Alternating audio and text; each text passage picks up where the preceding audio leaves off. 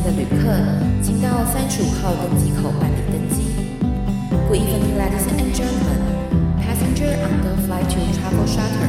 please proceed to gate number thirty-five. Thank you.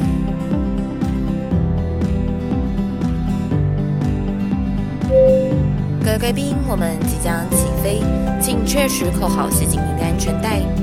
谢谢。Ladies and gentlemen, we are ready for takeoff. Please make sure that your seatbelt is fastened. Thank you.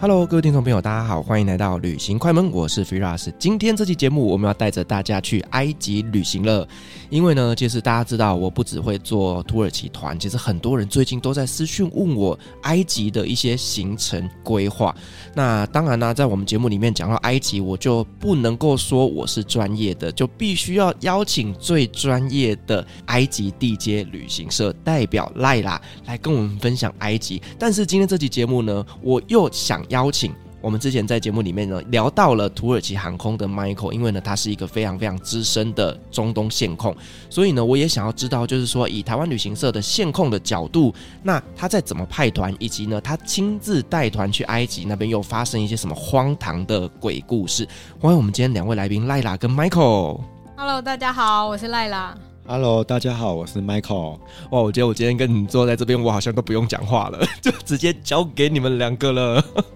好啦，那因为我们今天要聊的是埃及的旅游的东西哦，我们就比较不要去切入那些埃及人。很恼人的故事，当然，如果你们待会聊到的话，我也是非常非常想听啦。那我比较想要知道，就是说台湾旅行社基本上在规划埃及的行程的过程当中，那有什么妹妹嘎嘎是需要注意的呢？这块可以请 Michael 跟我们做一下分享吗？其实，在规划埃及的旅行团还是行程活动的时候，我们主要考量的就是我们的进出点，因为像以前卡达航空还有飞亚历山卓港。但是后来因为一些好像政治上的问题，它停飞了之后，那目前大部分是从开罗进出。那开罗进出的话，因为埃及有两个特别长段的地区，一个是飞红海地区，一个是前往像那个阿布辛贝那边，我们一定要经过阿斯旺嘛。哦，那所以这两个看是你要搭乘火车，还是你要搭乘国内线航班。那再配合上我们来到埃及一定要体验的一个尼罗河河轮的体验。那尼罗河河轮呢？通常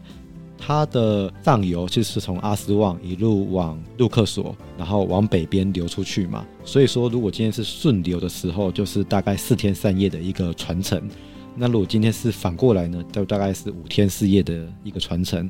那每一个尼罗河河轮，他们的品牌河轮都有他们开船的时间，所以搭配开罗、阿斯旺、红海这几个城市停留的日期。再搭配河轮的时间，再搭配国内线航班，再搭配我们的国际线航班，就是我们在组装一个好安排一个埃及行程当中，我们要特别注意的。那通常我这边在设计的时候，我一定是先确定我国际段的机票是几月几号出发，几月几号回来。那再就是我们要去确定到我们这个航程当中会在哪几天搭乘尼罗河河轮。再从尼罗河河轮来决定我们国内线两段航班，还是说我们火车车班的这个时间，再把剩下的时间看是停留在开罗来收尾，还是我们中间预计是会住在阿斯旺，还是我们可以住到阿布辛贝那一边的饭店一个晚上，来整个把我们行程规划完成。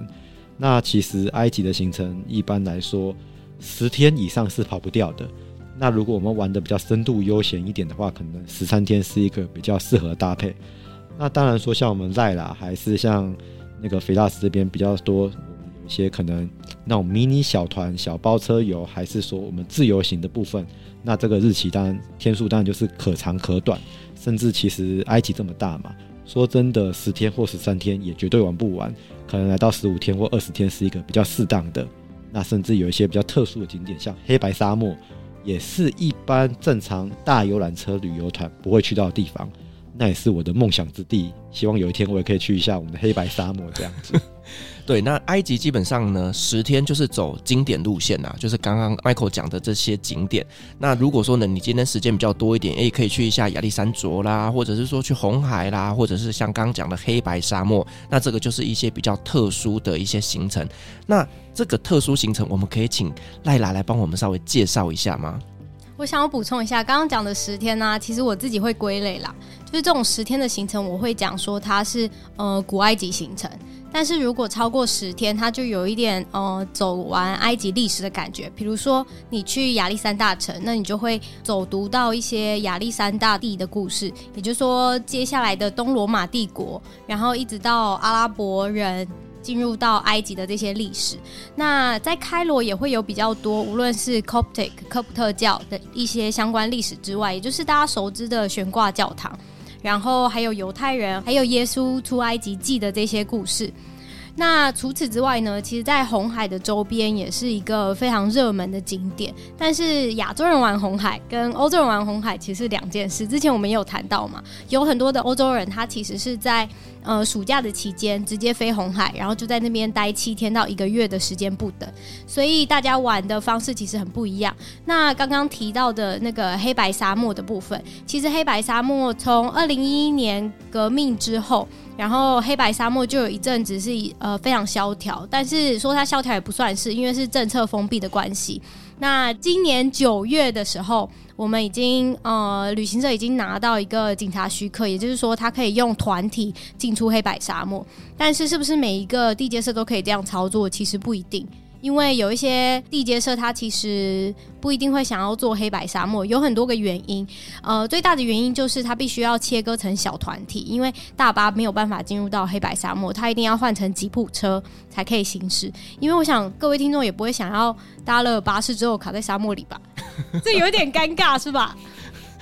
对，进去沙漠里面，你知道大巴士卡住之后是进退两难呢。就是你不能往前，你也没有办法往后，所以一般来说，呃，无论是你要去法尤姆绿洲那边也有沙漠嘛，然后或者是进到黑白沙漠的这些地区，一般来说都一定会呃坐吉普车。那有一些团体呢，他就会标榜一个飙沙的行程，他就会用四轮驱动的那种传动车，它就很像沙滩车的概念。这部分可以请 Michael 也分享一下，因为他的团体之前有操作过这一件呃这个行程，应该还蛮受欢迎的。吧，只是有一些旅客其实很害怕。对啊，我觉得玩所谓的这种 Jeep Safari 也是我们来到这些中东国家古文明地区，当然也不是只有埃及这边才有，杜拜也有。那像土耳其卡巴多奇亚也有 Jeep Safari，只是不是冲沙，是冲那种很奇形怪状、特殊地形的那个卡巴多奇亚嘛。那埃及这一边包含像摩洛哥、突尼西亚这些国家，如果说我们安排旅游行程的话，也不外乎应该是会在撒哈拉沙漠或者是阿拉伯沙漠，因为像摩洛哥只有撒哈拉沙漠，但埃及比较得天独厚，它刚好两片沙漠的交界，所以呢，在阿斯旺这个地方就是靠近尼罗河的西岸，对，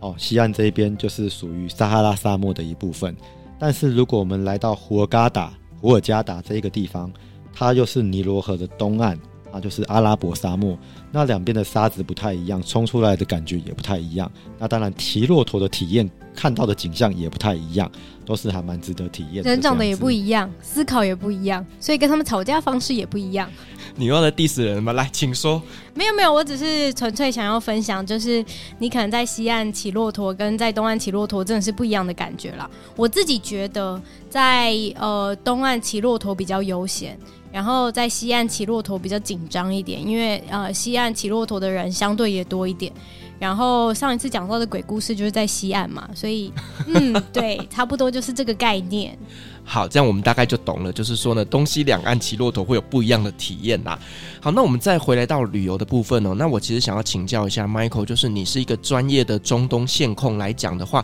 那你会规划好行程之后安排领队去带领这个团吗？你通常会选择有什么样特质的领队呢？其实，如果站在一个比较中规中矩，还是说我们站在一个出阶的角度来看的话。通常我们在领队的之前训练，一开始领队我们可能都是带台湾国内旅游，然后亚洲一些近的地方，可能东南亚海岛韩国，因为韩国有讲中文的欧巴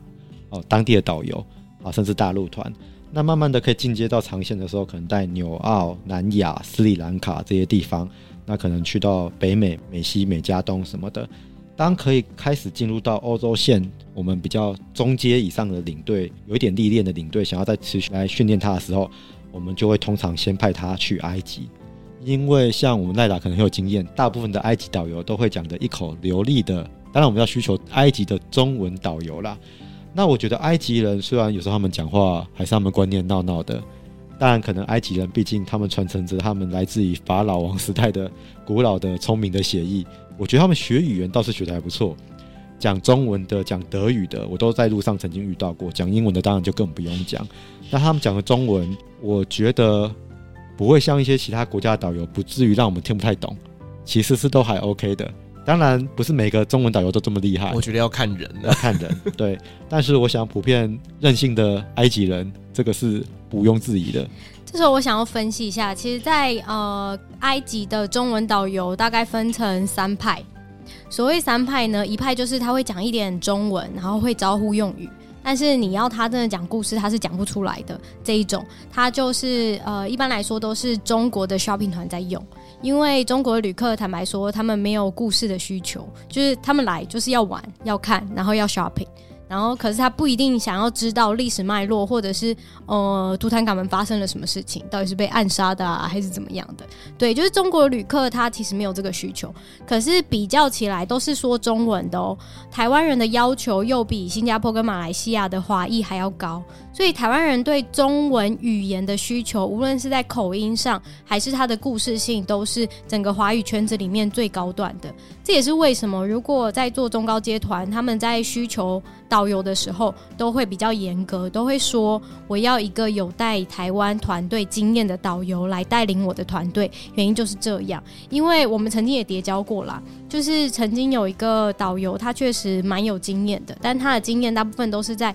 中国的高端游客身上。那呃，当然，他的故事性是很 OK 的，他的对话也没有问题。可是，当他要长篇大论，就是开始真的讲一连串的故事的时候，他的口音确实是有点重。那台湾人就很容易会有听不懂的状况发生。你知道，如果呃导游的中文听不懂，那表示领队他也不一定听得懂他的中文，他就要去猜测他讲中文是什么，然后还要翻译过来。这时候，如果这个领队呢是初次来埃及的，这个团就很容易搞砸。我们都会这样讲，所以呃，一般来说，除了呃台湾的旅行社会派领队之外，呃，大部分我们手上都会先拿到领队的名字。原因有几个，第一个当然是我要帮他做入境的签证单，呃，我们公司是会先帮他们把就是入境的表格都填好的那一种。所以当我要填表格，我就会知道哦，这一团的旅客会是有谁谁谁，然后他的领队是谁，然后我们就会问旅行社说，哦，这个领队有没有来过埃及？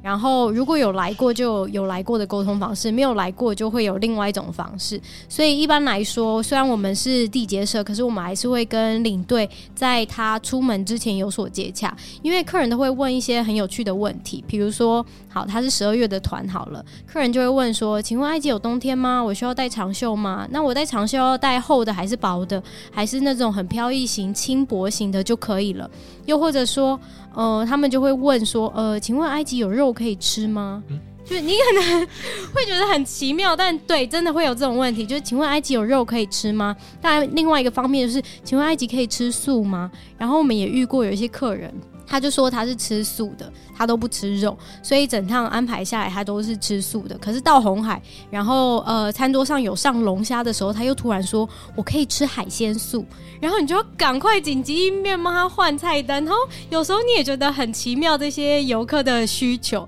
但这都是带团会发生的啦。所以再讲回来，如果这个领队是第一次来埃及的。呃，以地接社的概念，通常我们会做的就是疯狂打针，就是跟他讲说，呃，埃及的气候怎么样？好，然后他们客人在网络上查到的资讯大概是长什么样，可是真实的情况是什么样貌？然后你要怎么去跟客人做沟通？这个我们在做地接社，其实我们都有一个手册，就有一份资料是好。如果你今天是第一次来的，那我就把这个给你。但当然，像 Michael 他们的公司比较经常出团性的这些团体，比如说一个月。会达到四团以上，那这个通常这种成熟的公司，它他的领队就比较不需要交。可是，一般来说，如果他的团费是十五万以上，甚至是二十万的，呃，他一个月大概就是一团到两团之间啦。那这个领队就比较不一定。有时候他会派欧洲线的领队，然后来跑埃及线。他有时候也会派呃纽澳的领队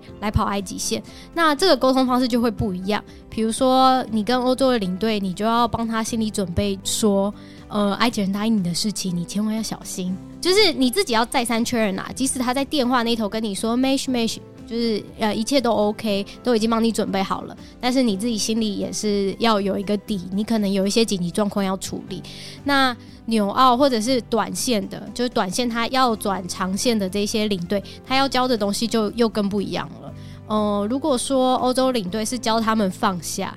那东南亚短线的领队跟纽澳的领队就是要教他谨慎。所以这两件事情是呃很不一样的操作状态。而且我觉得领队的心态也很重要。对于整个埃及旅游团操作，其实除了领队之外，当然像刚刚赖拉讲的，导游也是一个非常重要的灵魂人物。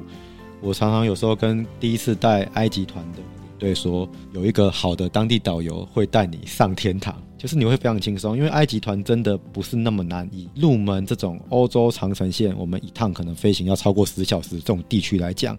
不外乎就是先上土耳其，或者是先上埃及。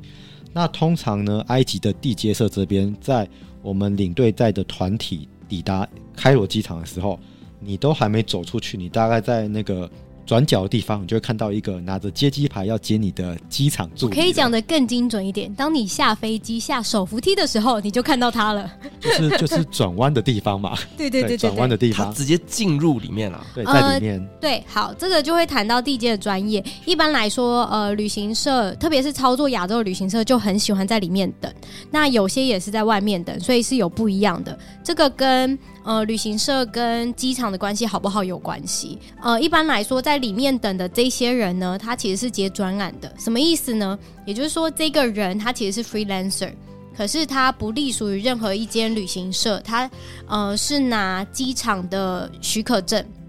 所以他其实有一点部分的机场员工的概念，可是他又不是，他就有一点像是中间的那个角色。所以当地接社他需要派人去接这些客人的时候，他就要去找这些 freelancer 在里面接客。呃，所以这个机场人员呢，他手上就会有呃旅行社的公司名称，再来就是游客的入境卡。那游客入境卡就分两种，有一种是有填好的，有一种是没填好的。一般来说，比较高端的团体都会要求地接社先填好。那有一些团体。呢是当场在机场才请游客填的，这就会拉稍微长一点的时间。好，他有这两个东西之后呢，他还有第三个东西，就是你要不要拉车？什么意思呢？也就是说，呃，旅客拿行李之后，他有没有需要 troller？他有没有需要拖车？这个拖车做什么功用呢？就是帮所有的旅客从行李输送带把行李拉下来之后，他要不要上拖车？还是游客要自己把行李推出去？这个是有差异的，因为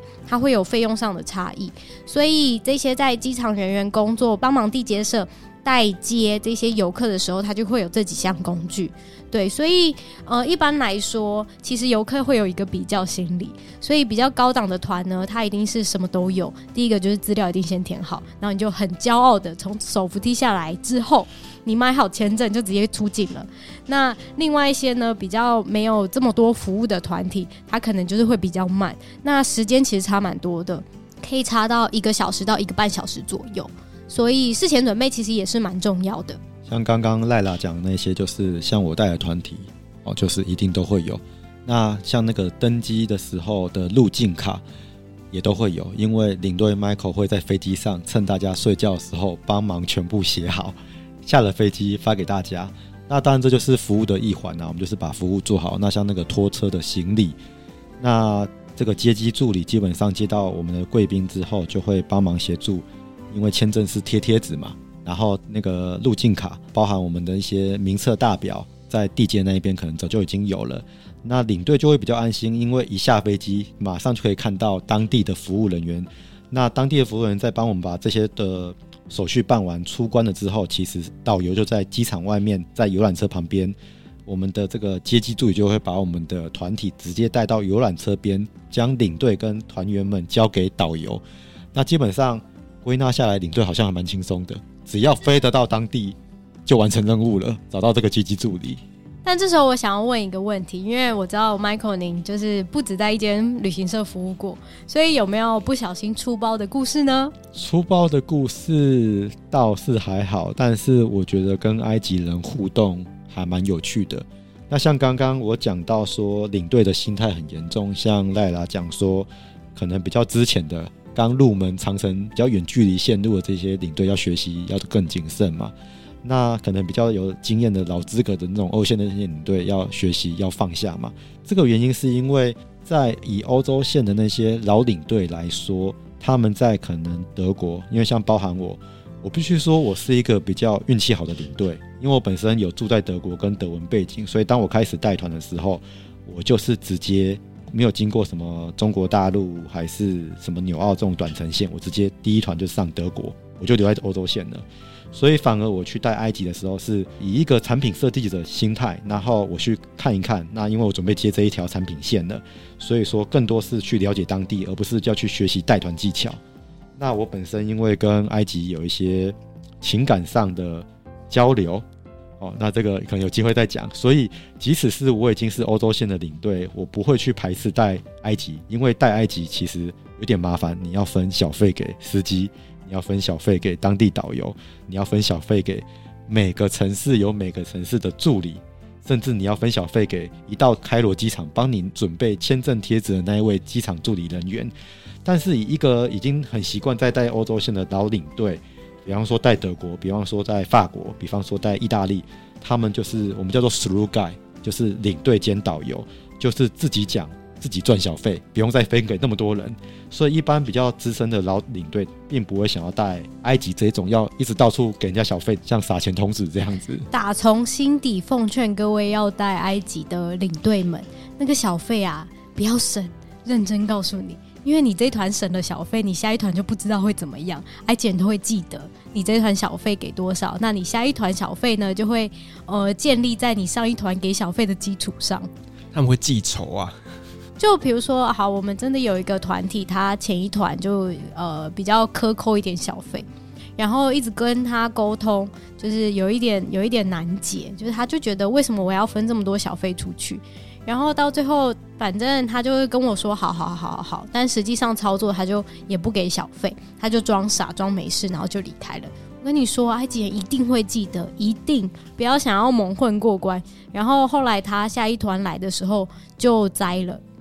什么意思呢？也就是说，可能这些服务团队，无论是在饭店拉行李的，又或者是在河轮准备服务这些客人的人员，他都会记得。因为通常一个旅行社他会用的河轮其实蛮固定的啦，不会每一团都换，因为每一团都换就会有风险。那呃，所有的服务团队大部分都是固定的话，就知道哦，你这间公司来，那你上一次那个小费给多少，他们其实都会记得。所以你上一团的小费有给足够，你这一团来的时候，你就发现他们超级无敌热情，然后人超好的。但是呢，你如果上一团克扣他，你就会发现，好，这一团他们也是蛮热情的，但你的优先顺序就会排在后面，又或者你。你的房间的楼层数可能就没有这么漂亮。最惨的就是你在河轮，然后他直接把你安排在机房旁边，那个领队根本就是完全会崩溃的那种。这样子听起来，真的，我觉得带埃及团的话，领队好像没有赚多少钱呢，就要一直傻哎。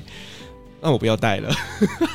其实也不能说埃及人是一个死要钱、很爱钱的民族，应该是说。相对于各国的经济发展来讲，埃及确实他们还蛮需要观光财的发展。好，所以说像刚刚赖拉分享的，包含我自己的经验，我就有一次我自己带团的时候，因为我那一团是婆婆妈妈、阿公阿嬷团居多，那当我们他们出国了，就是可能会有一些饮食上的不习惯，想要多吃一点比较我们台湾口味的食物。那所以说我在河轮上面，我就有请那个河轮上的厨师，可以帮我们煮那个空酒。就是早上要有粥，好，那在埃及或者是不要说埃及了，欧洲国家要能吃到粥也不太容易。我也是把那个网络食谱 YouTube 就是那些影片放开说，这就是我们的空煮。那当然说他不会平白没事帮你煮嘛，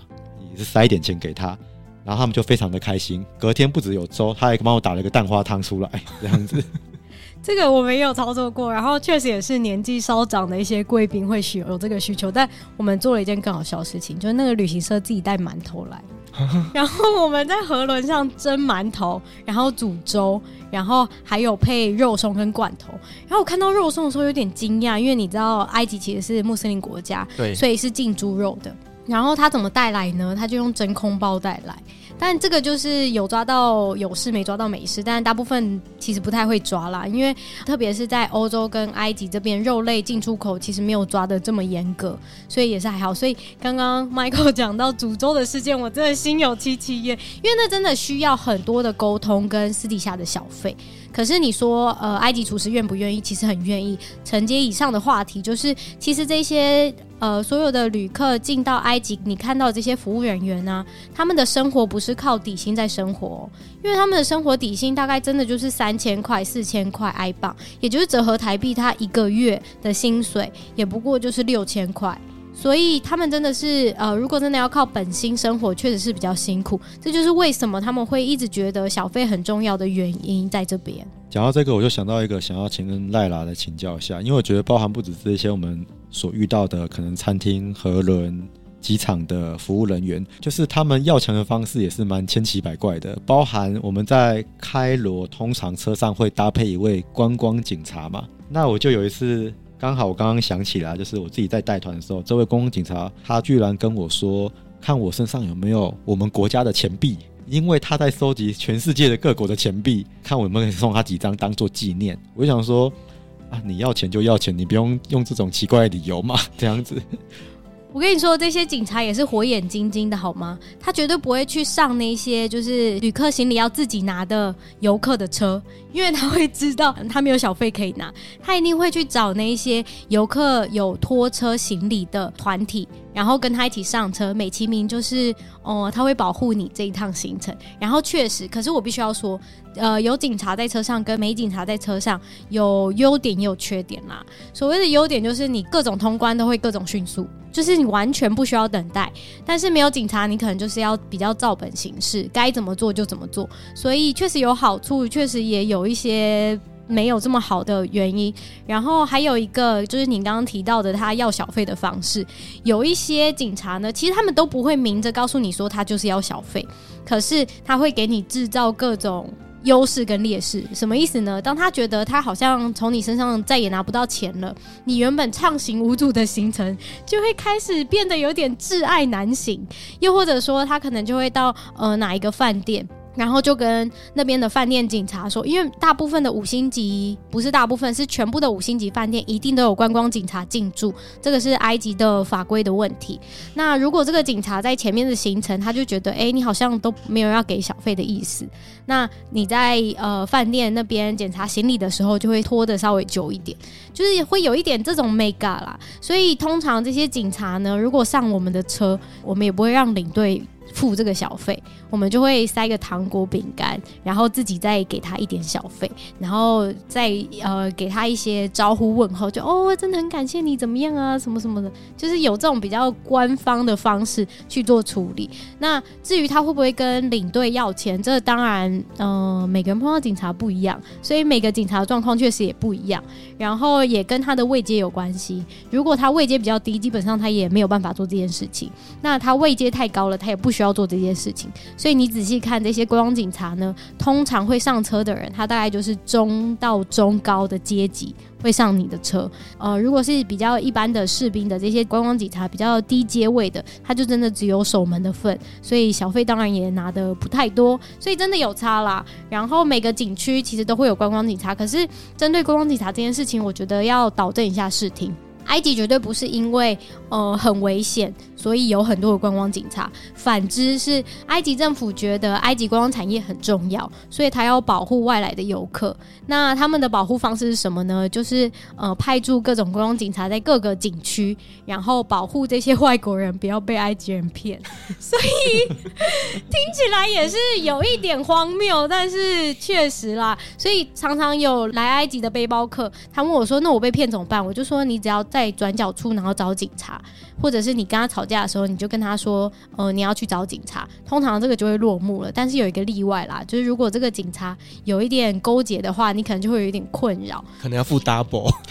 不一定，不一定，不一定。就是如果警察有勾结的话，当然也有另外一种解法啦，这个就会是其他的故事了。所以有一些不同的状态，其实会有呃不同的情况跟不同的解法发生。所以当然，Michael 遇到这件事情也不是单一事件，其实蛮常见的，特别是在每个月的月底的时候，这种状况就会发生的比较严重。那我有一个好奇的点，就是说我们刚刚讲这个观光警察上来我们的车子上面，我们要给小费，在什么时间点要给小费？你觉得好了，可以了，你可以走了，然后你就这时候给他小费。但是给了小费他就走，可是你刚刚不是有讲到，就是说哦，我前面有拿到小费，后面你就会很顺畅。那这个时候不是应该是一开始就要给他吗？我们通常不会一开始就给他，因为一开始就给他，机场抓很严，机场的人也都会看，所以你也不可以在机场给。然后你在机场给他也不会收，对，所以那是一个默契啦。就是你看，哎，时机差不多了，然后比如说，好，比如说我的行程今天呃下飞机之后，然后我们要去吃饭，吃完饭之后要去金字塔，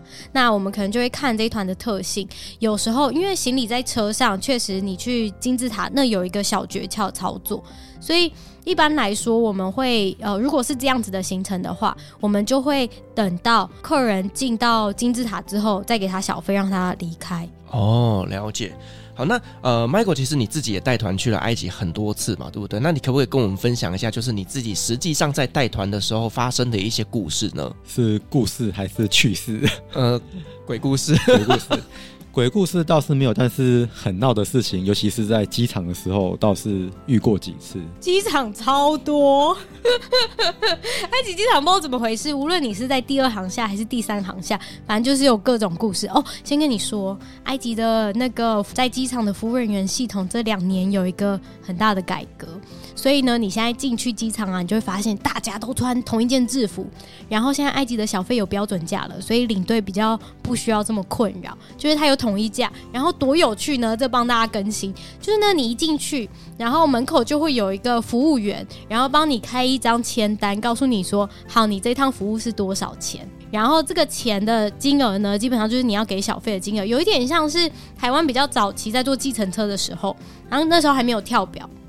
然后你在机场或者是大众运输坐计程车，呃，那个公车外面叫喊的不算啦，就是比较需要有一些规范的，像是高铁这一些啊，他们就会先写一个，比如说好，你说我要去开罗的博物馆，那他就会先写一个金额在上面的那种概念很像，所以你一进到机场，然后机场门口的服务人员，就你还没有进去哦，门口的服务人员就看你一下，然后你的行李大概是多少，那你是一个人吗？还是一个团体？然后他就先帮你写一个标价，你的小费。是多少钱？然后你拿了这张纸之后呢，你就可以进去 check in，他会帮你搬行李，所有一切都是他处理完。好，他处理完之后，你就要给他小费嘛。那这个时候，那个单子上虽然有一个数字，但是还是要跟各位领队说一下，这个数字呢就是最高标。那如果你的团体比较大的时候，你当然可以有一点协商的空间啦。对，所以会是这样子的操作。所以可以少给，因为你刚刚讲是最高标。我没有说可以少给，我说它是最高标，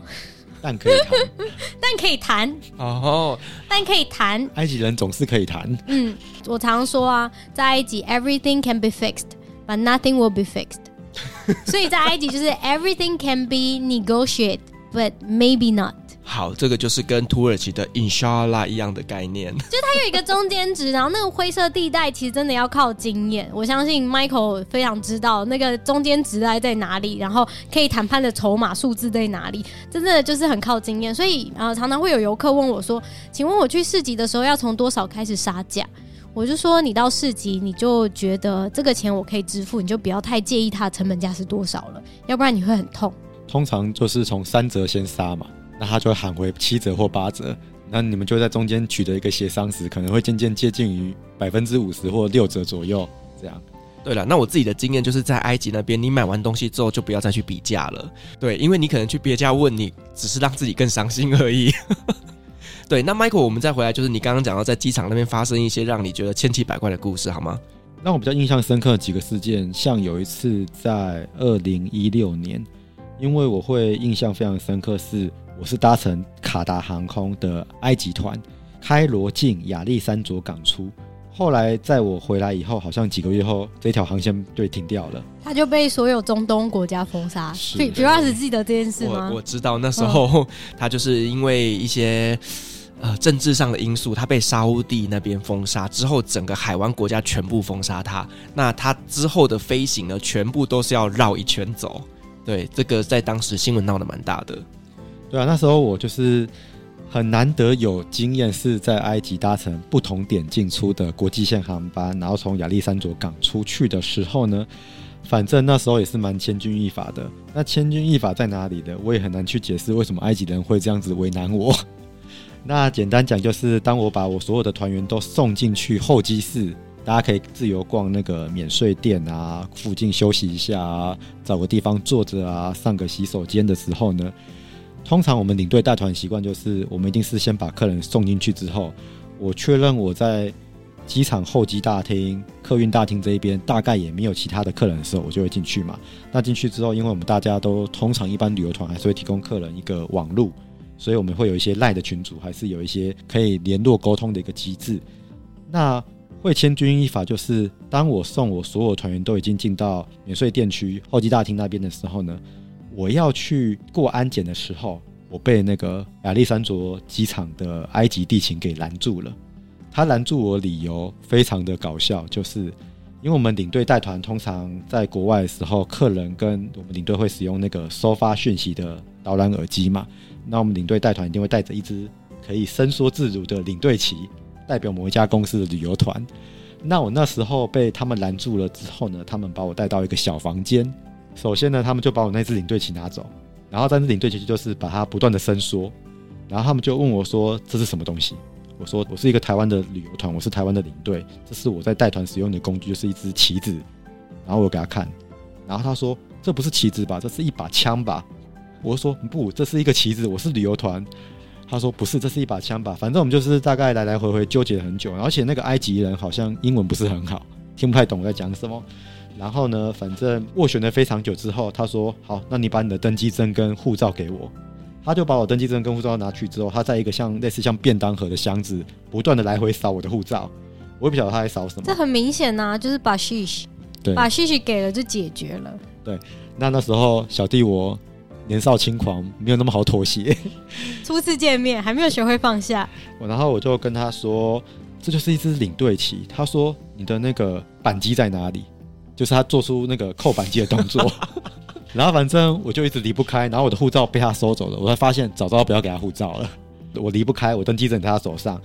那反正呢，他就是把我护照一直不断在在那个像便当盒的机器扫来扫去之后，好像也拿我没辙，然后在几乎起飞前四十分钟左右，四十五分钟不到，他才终于把那只领队旗还给我，然后他把我的护照给我，然后把登机证给我，我才去跟我的团员来汇合。那时候我在传讯息给我的群组的团员说，如果万一我搭不上飞机，你们自己记得有一些比较多搭机经验的哥哥姐姐们，杜哈转机的时候，你们自己想办法自力救济一下，就把 Michael 留在埃及吧，这样子，我去找看去当地导游来救我还怎么样？所以说，就像那个赖拉说的，有时候给钱能办事，然后不给钱就是他好像也不能拿我们走，他这样会拖延我们的时间这样子。那那时候我就是其实有点火大。我当场彪骂那个埃及人，我用英文跟他说：“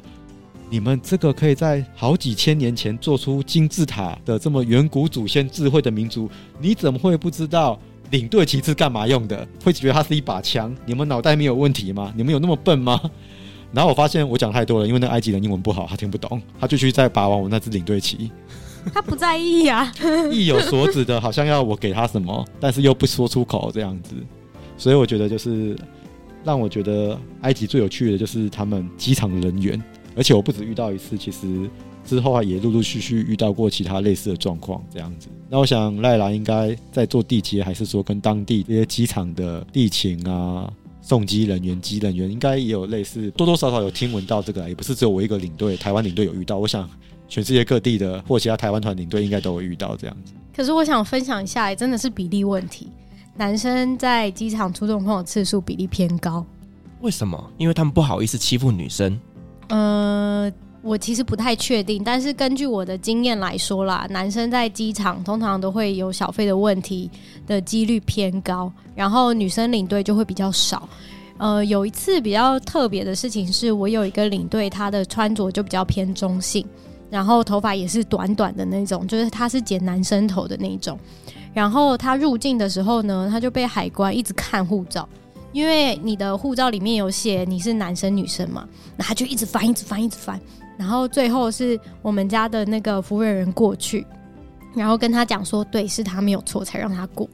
然后后来他出境的时候也遇到一样的问题，就我发现比较男性化的，或者是就比较男性特征的人在机场，如果你是领队的话，确实比较吃亏。他会给你比较多的 barrier，就无论是要小费啊，或者是呃让你比较没有办法这么顺利通关，就是依照经验值来讲会是这样。所以他们都是专挑领队吗？还是观光客其实也会遇到？这个问题有一点 tricky，就是。如果你要说他专挑领队吗？也是，因为他团体里面这么多人，他的旅客可能是三十个，这一团假设是三十个好了，但是大部分有麻烦的都会是领队。但是如果是一般旅客，你说他会不会有状况？有，但其实比例偏少，跟所有的领队的比例比起来还是偏少。我觉得他是专挑领队耶，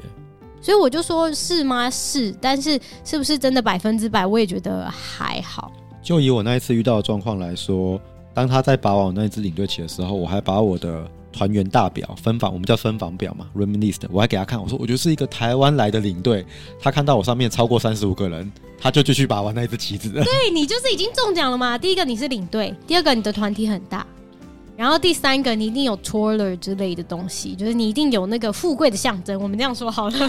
就是这一团你应该人数不错，赚的蛮多的。对 对对对对，就一个人一美金，夯不啷当，我也有三十五美金可以收。这样就是他其实都是看好下好离手，有没有听过？就是下好离手了，所以他就是装傻啊，那个行径就很明确啊，他就在那边一直把玩，我真的百分之两百不会相信他不知道什么是领队旗。所以他其实就是找一些理由，然后你知道做这件事情，他一定要有团体的力量，也就是说，一个警察是没有办法做到这件事情的，一定是大家一起做。这也是为什么你刚刚说这是二零一六年的故事，其实现在这种鬼故事就会偏少了，因为呃，从二零一八、二零一九整个机场都在做人呃服务人员的整治，所以这个状况就会少很多。但是坦白说，虽然这个状况会少很多，可是现在的安检，也就是过那个 X 光机器的安检，确实比较严格。如果你买，比如说太多瓶香水，又或者说你买太多种呃液体的东西在你的行李箱里面，他就会叫你要开行李箱检查。但是通常检查完就会放你过了啦，因为通常不会有什么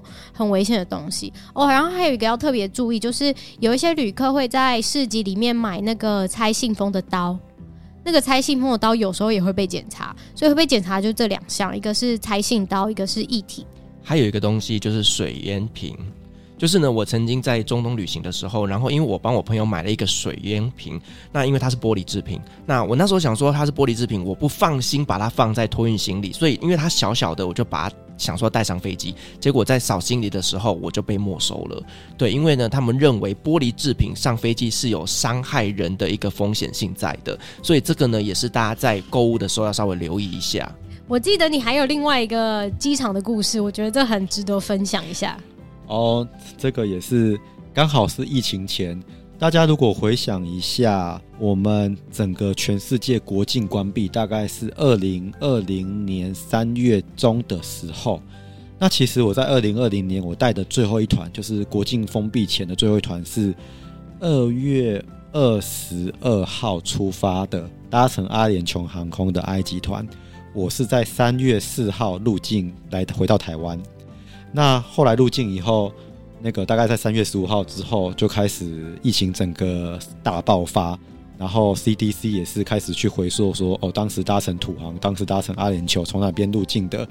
那刚好是从三月五号以后开始回溯，所以我刚好是三月四号晚上回到台湾，我就是最后一批幸运的小绵羊，完全没事。意思就是安全上垒的意思。安全上垒，当然我们还是有稍微自主管理，大家就是自主管理两周，就是每天量体温看状况这样子。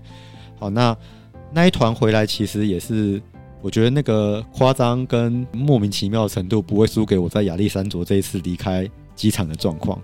反正呢，那时候我不晓得埃及的机场人员还是埃及的警察是不是有透过一种公正的国家考试。还是其实那可以买官的？反正我觉得他们的英文能力跟那种素养真的是蛮参差不齐的，好的就很好，那种不好的就是你就觉得说你到底是不是真的是警察？虽然他有那些证件，他穿的那样的衣服。哦，那那个事件就是我在开罗机场要离开的时候，我一样把我团员，又是三十几个团员，那我们把他安安全全、平平安安送进去到候机大厅免税店，然后让他们去自由活动的时候呢，又是领队被卡关。被卡关的地方是在我在那个第二次安检。我们 S 行李就是第一次是大行李的 X 光机安检，在机场可能一进去的时候会做一次。那第二次就是我们个人随身物品的安检，那可能一些如果有液体的相关，就要符合的规定，不能超过一百沫。那可能我们手上喝的饮用水就要倒到剩不到一百沫，还是直接丢掉这样子嘛？那在第二次安检的时候，那时候呢，反正发生了一个插曲，就是因为我们领队除了有领队旗之外，还有导览耳机嘛。我把我们导览耳机的电池全部拔掉，因为有时候对一些，而且我觉得尤其是在土耳其还是埃及之类的中东国家机场特别容易发生，就是他们会觉得你们领队带着这么多的发放讯号的导览耳机发话机是一种可能会有一些那个我跟你讲意图危险恐攻之类的，这个我以前在卡达那边遇过。对，没错。那反正呢。以我们领队来讲，处理这个导览耳机有两种方式。第一个就是拔掉电池，放大行李箱，过 X 光机，没事。第二个就是一样拔掉电池，带在身上。但是如果他有问，就说这是我是带团我们吃饭的东西嘛。那以我的习惯，我通常都是把它拔掉电池，放在大行李箱托运拖掉。但不晓得那一天为什么我们配合的另外一家埃及地接公司的机场人员。就一直跟我强调，现在新的规定是你要拔掉电池，随身带着上飞机当手提行李。那当然那时候我也没有跟他多说什么，因为我想说当地人讲的嘛，不然的话以我以前的习惯就是直接丢大行李箱，就托运拖掉了。所以我就是也是浩浩荡荡三十几个耳机我扛在身上，好不容易要过第二个安检的时候，那个警察我 X 光机扫过去，然后他把我叫回来。他把我叫回来之后，一样叫我拿出护照登机证。他又拿到一个像便当盒的机器去扫了，然后我就跟他强调说，我是旅游团的领队，然后这是我们在景点解说时候使用的导览耳机，那现在已经结束行程了，我把它全部统一收在我身上，那个电池都拔掉，你看都没有电池，但他就是不放我走。然后因为我搭乘是阿联酋航空，反正呢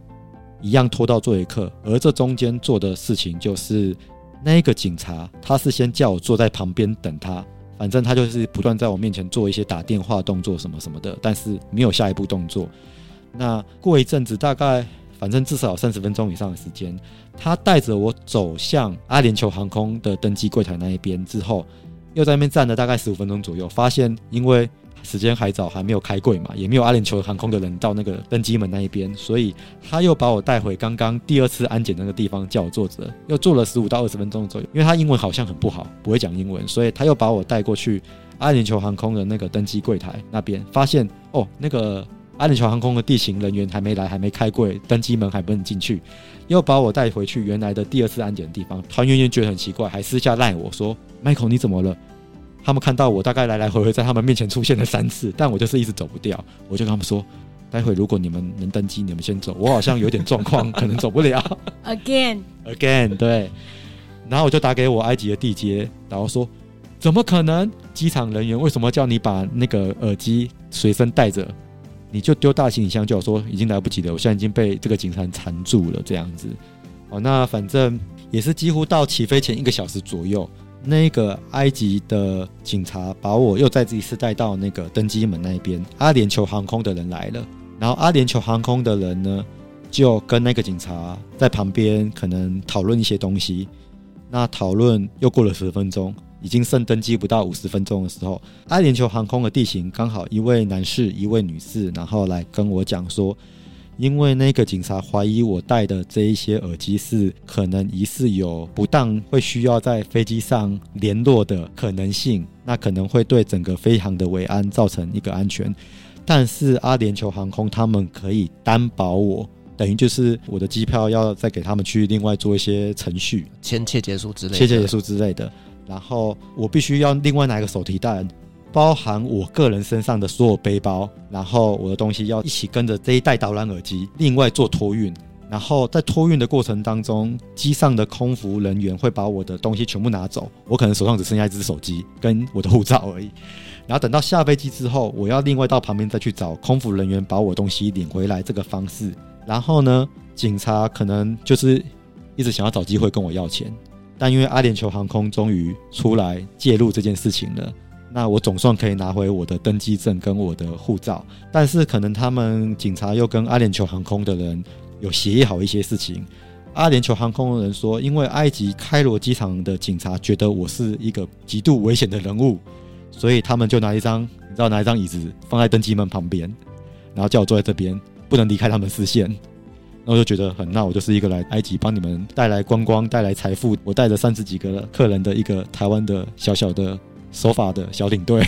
为什么要这样子为难我呢？但我觉得，其实这故事听下来，我可以理解警察的为什么这样做的原因。第一个是因为包含所有的飞安啊，现在连呃空拍机都不可以进埃及。所以我们有一个朋友是住美国，然后他在美国是玩空拍机的这种选手，他的空拍机也没有办法带回埃及。所以埃及在对所有电子产品做安检，其实这件事情是很严格的。这也是为什么你刚刚一讲说你把三十几台对讲机挂在身上的时候，我眼睛放很大的原因，就是这完全不会过啊！这对我们地接社来讲，就是他完全不会过的状态。然后这个故事听下来啦，其实他也不是真的要你的小费。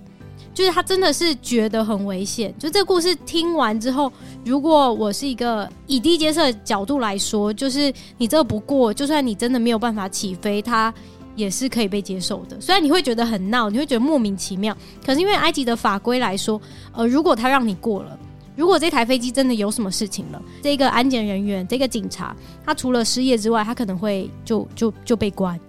所以他也是有这个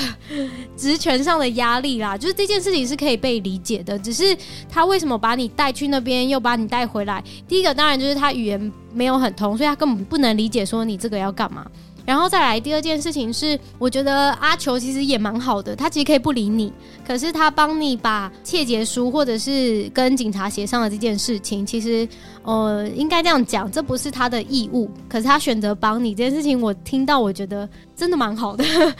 虽然你一直走来走去三次，你应该觉得莫名其妙这样。对啊，其实那时候我还蛮感动的，就是当我这样子走来走去的时候。其实那一天要回来台湾的不止我这一个台湾团，我们这一团好像也是三十四位嘉宾，那还有一些同业团体。反正那一天浩浩荡荡要从开罗搭机回那个杜拜，再转机回台湾的这一班飞机，好像有三到四个台湾团，那包含同业的一些其他的旅游团，应该有一百二十个人左右。然后我觉得那时候我们台湾人还蛮团结的。当我被被警察有点为难的时候。我的团员就很紧张，来我旁边说：“Michael，你为什么要被放一个椅子坐在登机门旁边？”我就说：“哦，因为我被那个警察就是这样子。”然后现在阿联酋航空人在跟他们协商当中，结果我的团员们非常的挺我，他们直接找其他台湾团的团员，就当时那一百多个人全部罢飞，说如果今天他们不放我这个领队顺利登机的话，他们这一百多个人就不登机了，要直接不飞。然后，所以其实阿联酋航空虽然也真的很帮忙，但是在当下他们应该感受到一种我们台湾人很团结的一个压力，就是好像不能不放这台湾人离开这样子。他们反而跑来跟我说，阿联酋航空的人跟我说：“诶，可不可以跟你的那些台湾的客人说，他们一定会让我登机，只是会让大家全部上完飞机之后，我最后一个走进去，然后请我去跟大家协调说，不要罢飞了，不然的话我们的行李全部拉出来很花时间这样子。” 那突然飞机空一大半，没人飞回去，他们也很困扰。哦，所以说就是这件事情就是还好，我就顺利跟团员飞回来，所以算是这个事件顺利落幕了。但是就是可能我们很难想象，就是会在埃及遇到过这些，真的有一点，我不能说他们是完全不对，但是是我们在台湾平常生活当中很难以理解会发生的状况，其实在埃及真的都会发生这样子。对，因为其实刚刚讲到，就是说这个通讯设备来讲，其实不只有是埃及，其实我觉得整个中东国家对这些东西都非常敏感。因为其实大家知道那边还是会有一些些的一些政治不稳定性在。像我之前在沙地工作的时候呢，就是我们在当地都会使用对讲机。那这个对讲机呢，基本上你知道，同同事只要一下飞机，第一件事情就是打开对讲机，然后再哔哔哔哔，我现在人在呃机场了，那请问呢，司机已经出来了吗？之类的，就是他会很没有安全全感，就需要我们去帮他做确认。结果你知道吗？一哔哔，马上就被抓走了。对，因为这个会让他们有一种不安全感，说你是不是恐怖分子？你是不是在沟通里面的一些什么事情？而且你讲的语言又是我听不懂的，所以他会觉得非常危险。好，所以我觉得这些东西其实就是大家在中东国家，呃，可能在使用这些通讯的设备的部分都要稍微留意一下。它有一个历史脉络啦。其实从二零一一年在埃及的茉莉花革命以来，然后所有的革命分子啊，大部分都是用手机串联，然后用对讲机串联的。然后还有另外一件事情，就是其实埃及觉得境外分子的煽动的势力是存在的，所以他会对这些外国人，特别是你们又拥有对他们来讲相对高科技的这些电子仪器设备的时候，他们就会。神经就会绷起来，这就是为什么无论是对讲机，又或者是那个麦克风、导览耳机的这种东西，对当地的人来说，它都是一个禁管物。然后还有那种飞行器啊的这些也都是。所以呃，特别是在我记得应该是一八年的时候，空拍机禁管嘛，然后有一些客人跟有一些领队就会问我说：“哎，那空拍机可不可以带？”可是因为二零一八年在禁管的时候，它其实有一个模糊期。但是我们还是建议，就是客人不要带。那如果你真的带了被没收，我们其实不能帮你太多。所以就真的每一个国家的法规，还有每一个国家它敏感的部分，其实是不一样的。像台湾就对猪肉比较敏感嘛，就是你如果进口猪肉就会有问题。那在中东，我觉得就是仪器设备，然后还要提醒一下，就是尽量啦，大家还是要坚守一个不要对警察拍照的原则。那如果是观光警察，他很乐意跟你拍照，那就是另外一回事，当然可以被接受。但如你如果在机场对着这些安检的人拍照，你基本上被抓走就是 非常可见，就是很容易会发生的。然后我想补充一下，可能有一点回到前面。就是在埃及的机场啊，它安检的方式比较特别，它是你一进机场就会先有一个安检，好，这个安检完结束之后，你才可以去 check in，然后 check in 拿完机票拿到登机证的时候，然后你会过海关，过完海关之后就会进到第二个确认行李的闸门。要过 X 光机，然后过了这 X 光机之后，你才会进到机场。但是有一个航线非常特别，这个航线就是呃，在俄罗斯跟乌克兰战争以前，如果你是从开罗飞莫斯科的飞机，它在登机前，就是在飞机的那道门前面，还会再有一个 X 光，然后那边要测什么呢？那边测毒品。测白粉啊，还有其他什么骨科碱的这种毒品，所以其他航线都没有。那你就会看到去莫斯科，它就是另外一个海关闸口跟呃确认的闸口，就是行李过安检的闸口。对，要不然其他所有的旅行团就是两个安检门，然后你就会进到登机口了。但是俄罗斯是三个。好了，我觉得今天这期节目我们真的聊了很多关于旅游业在操作埃及这个商品的时候发生的一些辛酸血泪史。那我也希望就是呢，各位领队们不要因此而害怕带埃及团呐，因为其实埃及一直以来都是一个很热门的观光景点。那我们也需要呢，就是更多的同业一起来协助大家来做埃及这个市场。那当然，我觉得说呃，埃及那边确实会有一些东西是跟我们台湾是不一样的。只要你在之前先做好心理准备，并且去了解这个。国家在那边发生什么事情都是有可能的。那呢，如果说大家想要了解更多关于埃及的资讯呢，我们都可以来找赖拉这边，他会很乐意提供大家这些旅游资讯哦。好，那我们今天再一次感谢赖拉还有 Michael 跟我们分享这么棒的埃及旅游资讯。那我们同时也感谢所有听众今天的陪伴。如果您喜欢我们的节目的话呢，别忘记给我们五星好评加分享哦。另外呢，我们在 FB 设有旅行快门候机室的社团，针对今天这期节目，你有任何想要分享的，都可以在上面留言。所有的留言都是我亲自回复哦。旅行快门，我们下集再见，拜拜，拜拜，拜拜。各位贵宾，我们的班机已经抵达，感谢您今天的搭乘。旅行快门每周三、周五与您在空中相会，祝您有个美好的夜晚，晚安。